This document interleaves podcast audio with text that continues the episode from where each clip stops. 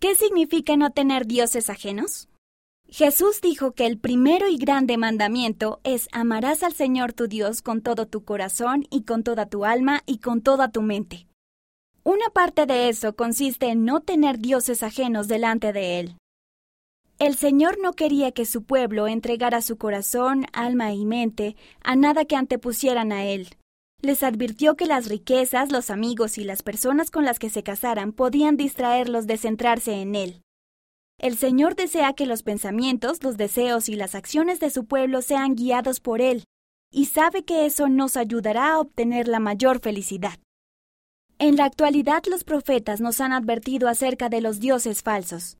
El presidente Dallin H. Oaks, primer consejero de la primera presidencia, dijo en una ocasión, ¿Ante qué otras prioridades dan su honra antes que a Dios?